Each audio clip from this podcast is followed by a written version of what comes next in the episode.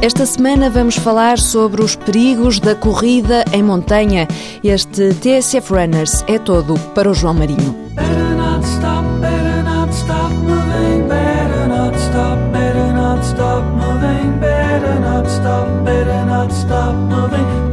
not stop, João, hoje o programa é esta carta que te dirijo. Eu e o Mésicles vamos pintá-la com My Favorite Things do John Coltrane, porque gostas de jazz e porque vamos falar de uma das tuas favorite things. No momento em que te escrevo e em que gravo este programa, não sabemos se estás vivo ou se estás morto. Andam várias equipas à tua procura, mas a cada hora que passa, a cada minuto, a cada instante, o nosso coração vai mirrando. Mais de uma semana sem dar notícias e dia após dia após dia, nós a inventarmos meio de te reinventares e a imaginarmos raspanetes, sozinho nos picos da Europa, sem teres explicado tintim por tintim a rota que ias fazer e que equipamento levavas, João? Que riscos é que correste? Esta semana estive a falar com o Paulo Pires, o treinador do Carlos Sá, do Armando Teixeira, da Esther Alves e de tantos outros. Já tínhamos combinado a entrevista há muito tempo. Queria que o Paulo me falasse dos perigos do trail e sobre como a montanha pode ser traiçoeira. Por coincidência, e que estúpida coincidência, a conversa foi na segunda-feira, quando começaram as buscas para te encontrar. Por isso, aqui fica o nosso grito, João, e o nosso choro, para que isto não volte a acontecer com ninguém. Correr em montanha é preciso. A montanha é um terreno perigoso. E é preciso ter um conjunto de competências e de conhecimentos que passam pelo conhecimento do terreno, da meteorologia, porque pode ser perigoso. Porquê é que é perigoso? Porque podes ficar lá, podes ter questões de hipotermia, pode ser quedas fatais, podes ficar perdido. É claramente uma modalidade que deve ser enquadrada e que devemos ter algum cuidado ao fazer em terrenos que conhecemos, quando vamos para a montanha cumprir com um conjunto de regras de segurança, basicamente o que faz o montanhista quando sai um fim de semana, uma semana para a montanha, um trailer, quando sai para a montanha, deve ter a mesma coisa: levar a sua manta térmica, levar o seu telemóvel, levar, um, levar água, levar comida, levar o seu GPS, levar o track marcado, estudar um, o sítio para onde vai. Portanto, há aqui um conjunto de atitudes e de comportamentos que tens de ter e um conjunto de experiências que tens de ter para que isso seja feito em segurança é claramente um terreno onde tens mais variáveis de risco. É preciso estudar antecipadamente o terreno, a meteorologia que vai estar no dia em que vamos para o terreno e um, ter essas ferramentas também uh, adicionais para além das ferramentas físicas, não é? Exatamente. É por isso é que o trail se torna também mais encantador e mais bonito, porque lidas muito com essa natureza. Hoje em dia vivemos na, nas nossas sociedades tanques, né, quase higienizadas, eh, de uma forma hermética, e o trail e a corrida de montanha voltam-te a colocar no teu espaço de natureza, volta a colocar o homem no, no seu espaço em contacto com a natureza, e esse é o nosso meio. É. Há, há, duas formas, às vezes, nos nossos hobbies estarmos, quando vamos para a montanha ou quando vamos para o mar. Quando vamos para a montanha, porque nós viemos das estrelas, estamos mais perto das estrelas, é uma forma de estarmos mais perto das estrelas. Quando vamos para a água, é uma forma de retornarmos à barriga da nossa mãe. Portanto, há aqui uma complementaridade nesse Os sentido. Os elementos da natureza. É, os elementos da natureza que nos levam a esses, tanto à montanha como ao mar. E na montanha e no trail não há uma, uma barreira muito tenue entre o que é o trail e o que é o montanhismo ou o alpinismo? Eu penso que, que essa, essa, barreira passa principalmente por. Uh, é da responsabilidade quando vamos fazer provas. Não é? Não é quando nós decidimos que vamos correr com um grupo de amigos e para a montanha, que aí é da responsabilidade de cada um. Agora, em termos de organização de provas, essa barreira de que falas surge porque, como não há uma. O, o, o trail ainda não é uma entidade claramente regulamentada em que defines para teres uma prova tem que ter um conjunto de características. E hoje em dia temos provas, temos organizações que confundem raids de aventura com provas de corrida em montanha, de trail. E isso é perigoso claramente para nós, trail é correr em montanha, é correr em trilhos marcados, em segurança, bem definidos, e não andares em sítios inóspitos ou perigosos, ou, ou como costuma dizer, como nós quando fazemos montanhismo, andar a festo. Não é? Andar a festo é, é quando não tens, tens marcado e tens que andar em azimuth.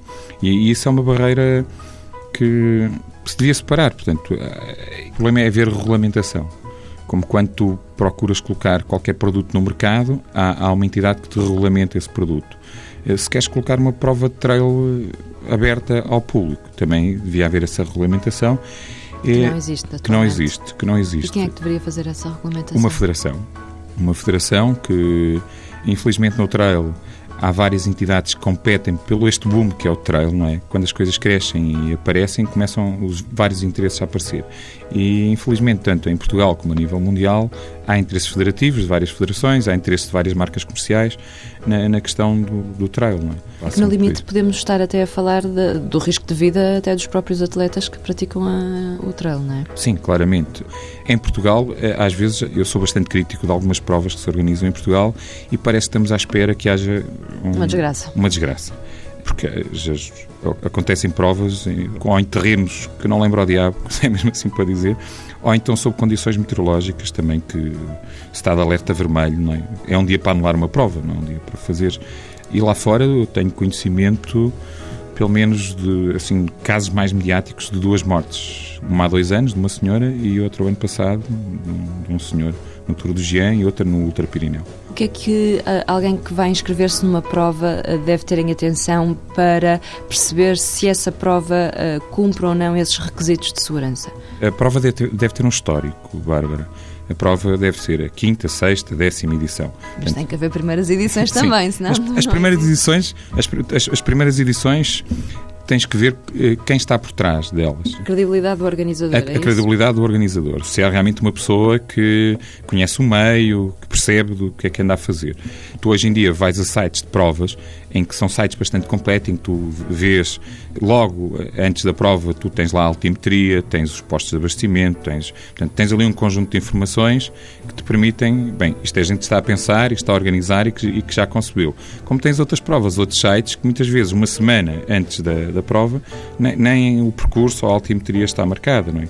Porque é, é preciso fazer isso, porque um indivíduo que decide ir correr uma prova tem que começar a estudá-la um mês, dois meses antes da, da prova e tomar decisões em função do treino, em função, em função do equipamento que vai levar. Mas isso, pela percepção que vou tendo do terreno, parece-me que será uma minoria as pessoas que fazem isso, porque o que, a sensação que dá é que há muito aquela coisa de Ei, fiz uma ultra de 80 km, 100 km, grande loucura, hum. e que as pessoas se preocupam mais com isso, com a marca que vão apresentar no fim do que com outra coisa. Sim, essa é a questão, porque é, é precisamente essa mudança de comportamento, chamar a atenção, e, e muito bem que realças isso, porque fazer trail exige outro conjunto de comportamentos. Não é calçarmos as sapatilhas e irmos fazer ali a meia maratona ou maratona. Correr em montanha, tu corres muitas vezes em sítios inóspitos onde estás sozinha, em passas num vale, numa zona em que vais estar muitos momentos sozinhos e difícil acesso, onde se calhar para te resgatar só de helicóptero. Portanto, as pessoas precisam pensar nisso e, e se calhar né, passas em zonas que nem rede de telemóvel tem se, se te acontecer algum problema, ou a ti ou a alguém que tu precises socorrer. Essas questões de segurança, a primeira responsabilidade é nossa, de quem vai participar. Portanto, quem vai participar é o primeiro responsável pela sua segurança. Depois não pode vir imputar responsabilidades. Eh, Tem que saber o que é que está a fazer. A fazer, não é? Eh, desde que a organização seja clara e exponha as coisas, eh, nós temos de estar informados e, como tu dizes bem, as pessoas muitas vezes estão mais preocupadas é com as distâncias e com os recordes e fazer e, e isso às vezes pode correr mal. João Marinho não estava a participar numa prova, ia sozinho, em autonomia. O programa de hoje serve para chamar a atenção para os perigos da montanha. Preparem-se, estudem bem o terreno, a altimetria, a meteorologia, informem outras pessoas sobre a rota que vão percorrer, levem um bom equipamento, manta térmica, apito, telemóvel, água, mantimentos. Estudem bem os riscos que correm. Opa, João, nunca desistes e nós nunca desistimos, enquanto houver estrada para andar. Tira a mão do queixo, não penses mais nisso. O que lá vai já deu o que tinha a dar. Quem ganhou, ganhou e usou-se disso. Quem perdeu, há de ter mais escadas para dar. E enquanto alguns fazem figura Outros chucumbem a batota Chega aonde tu quiseres Mas goza bem a tua rota. Enquanto houver estrada para andar A gente vai continuar. Enquanto houver estrada para andar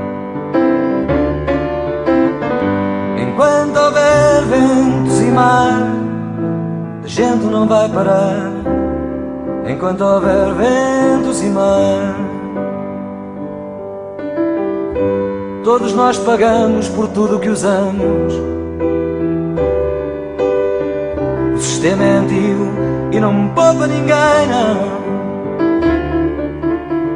Somos todos escravos do que precisamos. Reduz as necessidades se queres passar bem. Que a dependência é uma besta que dá cabo do desejo. E a liberdade é uma maluca que sabe quanto vale um beijo.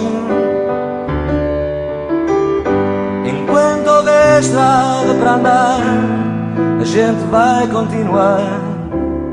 Enquanto houver estrada para andar. Enquanto houver ventos e mar a gente não vai parar enquanto houver ventos e mar.